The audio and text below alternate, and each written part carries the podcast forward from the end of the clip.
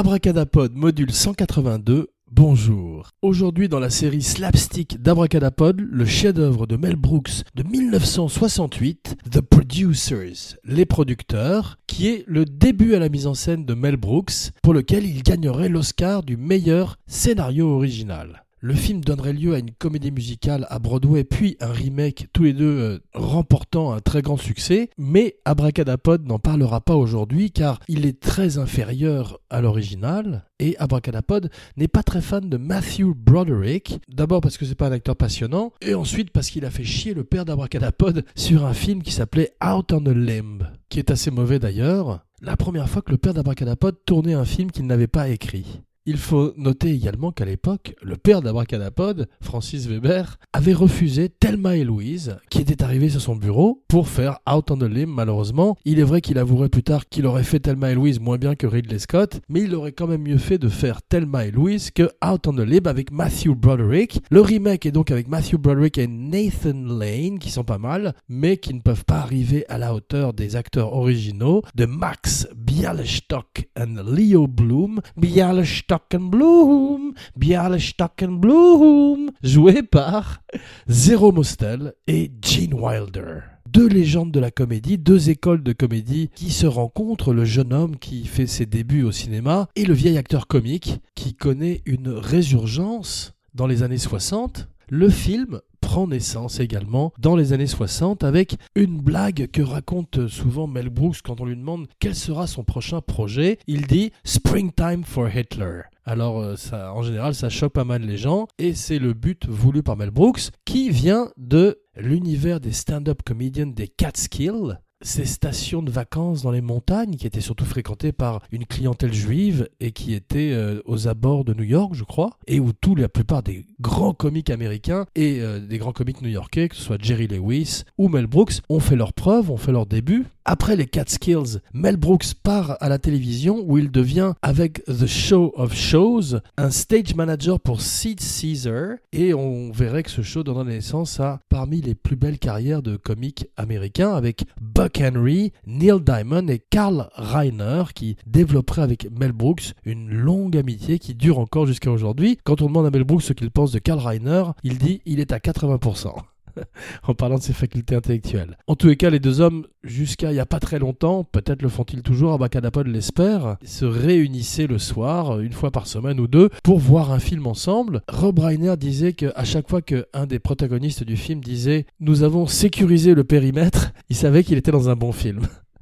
Les deux hommes iraient voir Sid César sur son lit de mort. Ils avaient pour habitude également d'aller le voir une fois par semaine, même à la fin de sa vie où il n'était plus tout à fait là. Le grand Sid César qui, avec The Show of Show, est une espèce d'ancêtre du Saturday Night Live, de la comédie à la télévision, du sketch à la télévision, et avec l'aide de tous ces grands comiques, façonne la comédie américaine au même nom que Mad Magazine à l'époque, qui donna naissance plus tard aux Simpsons, au Saturday Night Live, à Conan O'Brien et David Letterman. Un humour très particulier, cher au cœur d'Abracadapod. Le podcast sur la magie du cinéma. Share, rate, review, subscribe, like, partout sur Facebook, iTunes, Teachers, SoundCloud, partout où on écoute des podcasts. Et portez le message d'Abracadapod dans tous les foyers. Merci.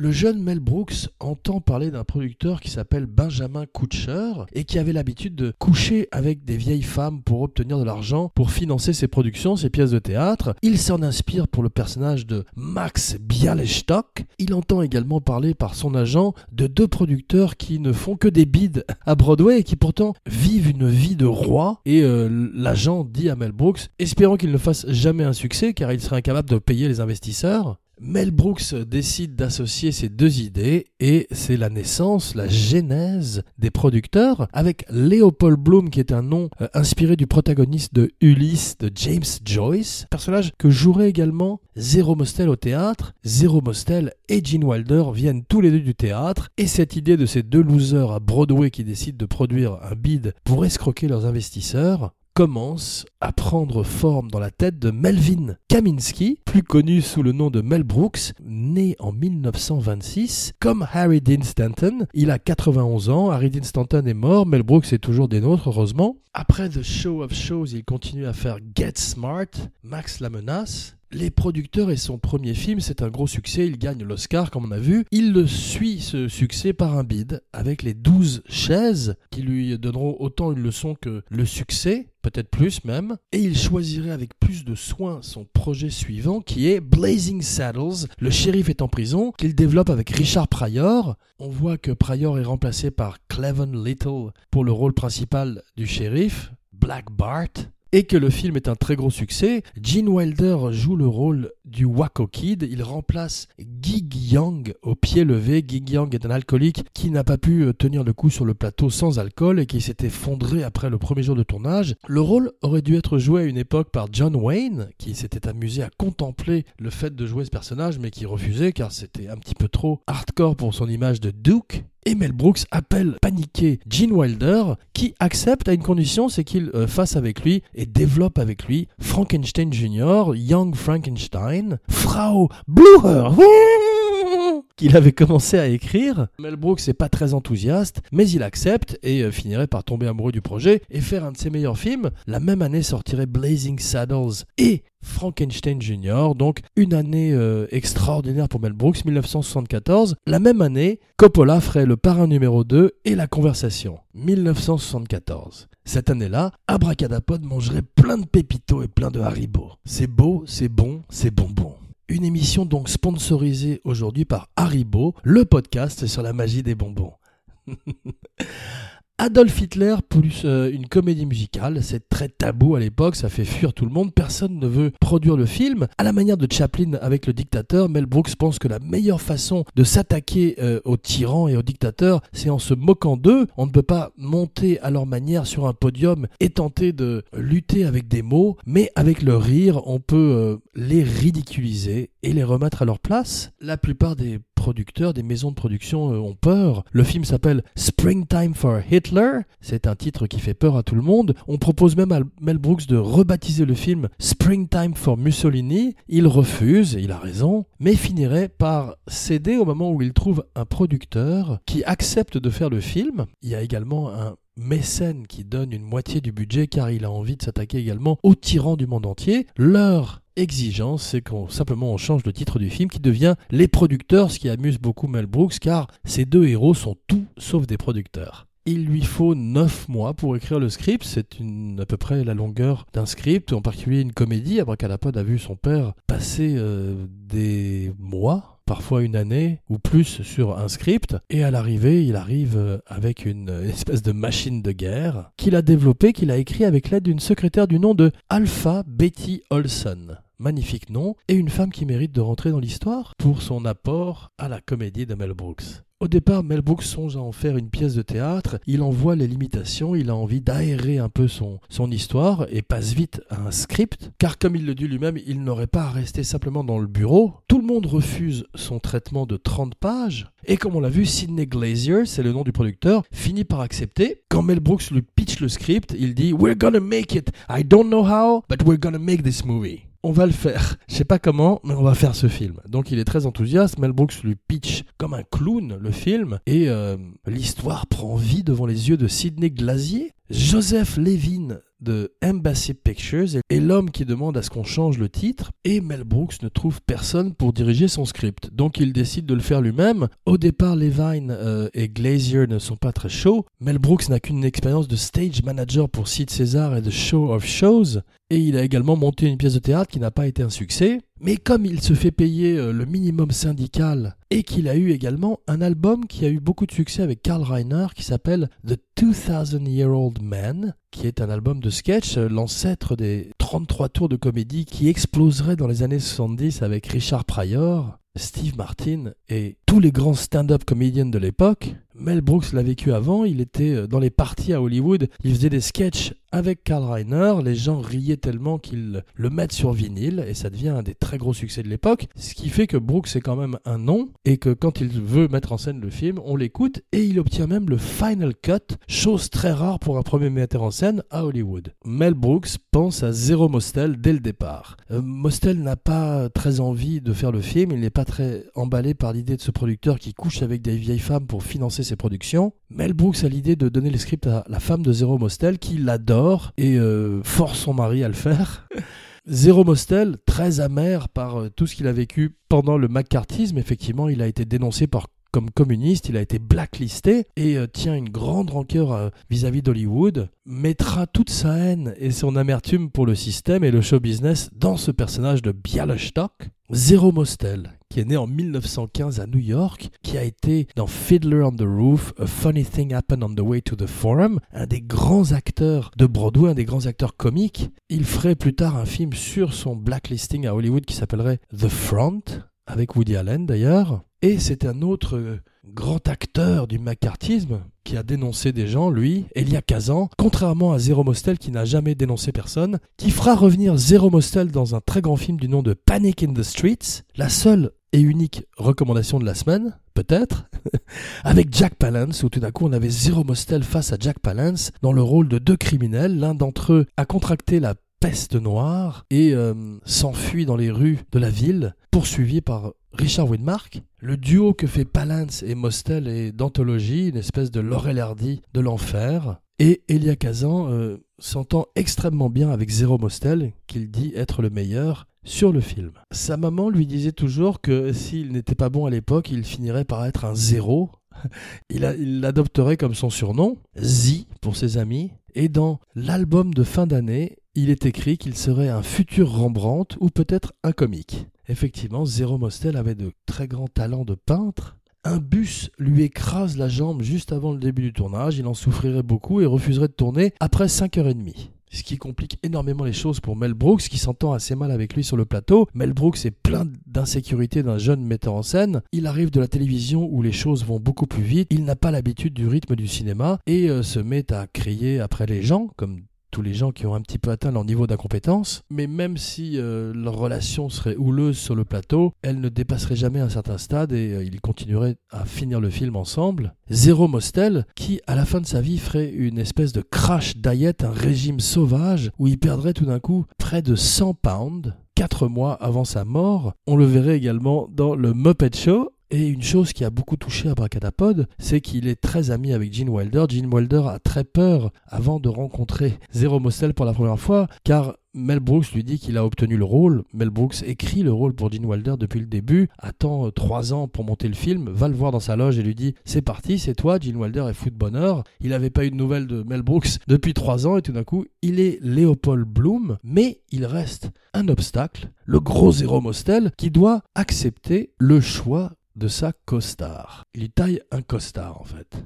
Gene Wilder arrive à l'audition très intimidé, il tend la main vers Zero Mostel qui le prend dans ses bras et l'embrasse sur la bouche. À partir de là, les deux amis seraient amis jusqu'à la mort de Zero Mostel qui prendrait Gene Wilder sous son aile et serait toujours infiniment euh, protecteur avec lui. À l'époque où Zero Mostel a des problèmes avec le studio 20th Century Fox dont il dénonce la politique, il dit qu'il devrait s'appeler plutôt 18th Century Fox. C'est également un extraordinaire acteur dramatique, comme souvent les comiques. Au théâtre, il joue Rhinocéros de Ionesco et plein de pièces où il prouve qu'il est euh, très émouvant il a parfois tendance, malheureusement également, à déborder, à en faire euh, des tonnes. C'est pour ça que les gens viennent le voir, mais c'est pour ça aussi qu'il se met à dos tous ses euh, partenaires, ainsi que les metteurs en scène avec qui il travaille, car il est très difficile à diriger et déraille la pièce vers autre chose. C'est exactement la raison pour laquelle il ne serait pas casté dans Fiddler on the Roof, la version cinématographique, alors qu'il l'a joué si extraordinairement au théâtre à Broadway pendant des années. C'est Topol qui le jouerait au cinéma. Très bien d'ailleurs aussi. Oh, si j'étais riche, diga, diga, diga, diga, diga, diga, diga, diga. Adieu ma charrette. Tous les jours du tournage, les 40 jours du tournage, Zero Mostel irait chercher Gene Wilder chez lui dans sa voiture et l'emmènerait sur le plateau. Ce serait probablement une occasion pour les deux hommes également de se rapprocher l'un de l'autre. Gene Wilder, Jérôme Silberman, né en 1933, mort en 2016, à l'âge de 83 ans, il est né dans le Milwaukee, mort dans le Connecticut. Une information qui n'a aucun intérêt, mais Abracadapod aime bien dire ces mots, Milwaukee et Connecticut. Il commence lui aussi au théâtre, comme Zéro Mostel. Il commence dans la vie. Quand sa maman est malade, le docteur lui dit Essayez de la faire rire, déterminant pour toujours sa personnalité de comique. Et il change de nom et devient Gene Wilder à l'âge de 26 ans. Il fait beaucoup de théâtre Anne Bancroft, qui joue avec lui une pièce à Broadway, le présente à Mel Brooks. Mel Brooks euh, l'aime beaucoup tout de suite, il trouve qu'il ressemble à Harpo Marx. Et il commence à lui parler du rôle de Léopold Bloom. Bloom 1967, Bonnie and Clyde, il a un petit rôle qui le fait remarquer. Tout d'un coup, il entre sur la scène mondiale du cinéma dans son premier film, et après Les Producteurs, qui n'est pas un grand succès à sa sortie, mais qui trouverait sa place avec le temps dans l'histoire du cinéma, et serait finalement considéré comme des comédies les plus drôles jamais réalisées, et un des meilleurs films de Mel Brooks. Mel Brooks a fait trois très grands films, qui sont celui-ci, ainsi que Blazing Saddles et Young Frankenstein. Après, c'est un petit peu moins bien, il y a encore des morceaux de bravoure, des éclats dans High Anxiety ou euh, La folle histoire du monde ou Spaceballs. C'est drôle parce que à la suite de Springtime for Hitler, qui était le titre en fait du film en Suède, on avait gardé euh, la, connotation à Hitler titre, tous les films de Mel Brooks par la suite s'appelleraient Springtime for Something. Springtime for Frankenstein, Springtime for the Sheriff.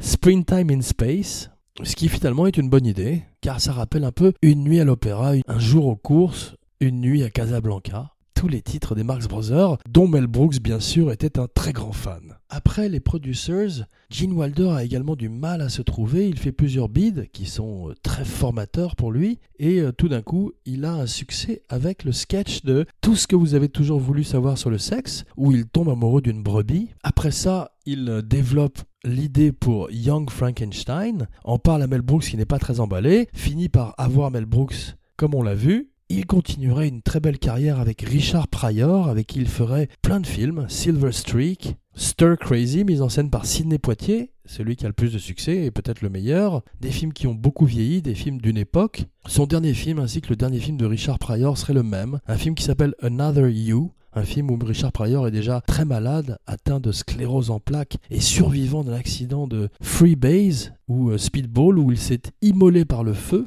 et les deux hommes quittent le cinéma ensemble. Gene Wilder continuera à faire euh, des apparitions à la télévision, mais plus jamais de film. C'est lui qui devait jouer le rôle de Halliday dans Ready Player One, à l'époque où Spielberg a commencé à développer le film. Il passe également à la mise en scène. Il fait un film qui s'appelle The Frisco Kid, qu'Abracadapod avait bien aimé mais n'a pas revu depuis longtemps, où un jeune Harrison Ford fait un cowboy face à Gene Wilder qui fait un rabbin, je crois que ça s'appelait euh, un rabbin au Far West, en français d'ailleurs. Et c'est John Wayne, initialement, qui devait jouer le rôle du cowboy, et qui, une fois de plus, refuse de partir trop franchement dans la comédie, bien qu'il avait vraiment un, un véritable timing de comédie dont on ne parle jamais. Au départ, Peter Sellers était considéré pour le rôle de Leopold Bloom. Il accepte, et puis Mel Brooks n'entend plus jamais parler de lui.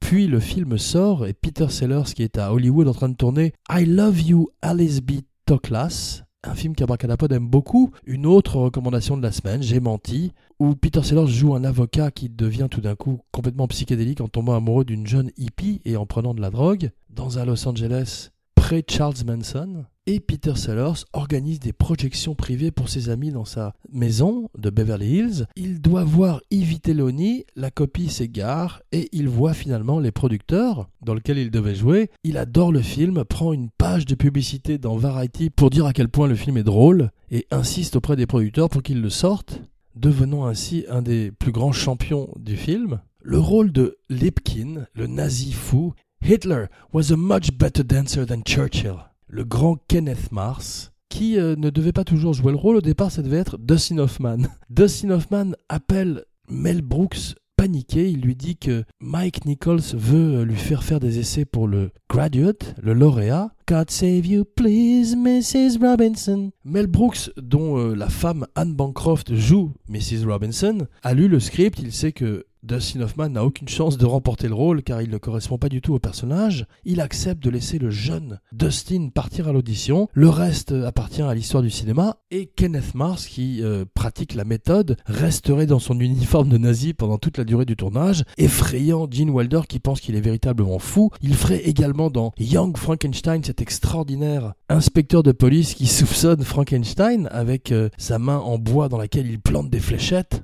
C'est Will Ferrell qui jouerait le rôle de Lipkin dans le remake. Il est beaucoup moins bon que Kenneth Mars, bien qu'Abracadapod aime beaucoup Will Ferrell aussi. Mais il était probablement miscast. Dick Shawn est formidable dans le rôle de Lorenzo Saint-Dubois, LSD, l'acteur beatnik qui joue le rôle de Hitler. On voit également Andreas Voutsinas, qui joue un homosexuel très excentrique. Mel Brooks lui a donné deux indications. Tu dois ressembler à Rasputin et te comporter comme Marilyn Monroe. Voutsinas ferait lui-même son maquillage. Il était dans la vie, je crois, l'amant de Jane Fonda, entre autres, et un grand personnage de la scène théâtrale new-yorkaise dans les années 60. Mais Abracadapod en sait peu sur lui. Le jour où Gene Wilder doit jouer sa grande scène d'hystérie, il est fatigué, il a tout donné, on est en fin de journée. Il dit à Mel Brooks, je ne crois pas que je pourrais le faire. Mel Brooks lui donne deux barres de chocolat Hershey et un café. Deux prises plus tard, une grande scène comique de l'histoire du cinéma est dans la boîte. Le personnage de Roger Debris, que devait jouer initialement Kenneth Mars, mais euh, le personnage de Lipkin l'intéressait plus, est joué par un acteur formidable dont le nom échappe à Abracadapod, mais il est inspiré surtout de Ed Wood, ce qu'Abracadapod ne savait pas jusqu'à ce jour, et qui euh, est très compréhensible une fois qu'on connaît la référence. Rendez-vous dans quelques jours pour une surprise. Jean Weber, signing off.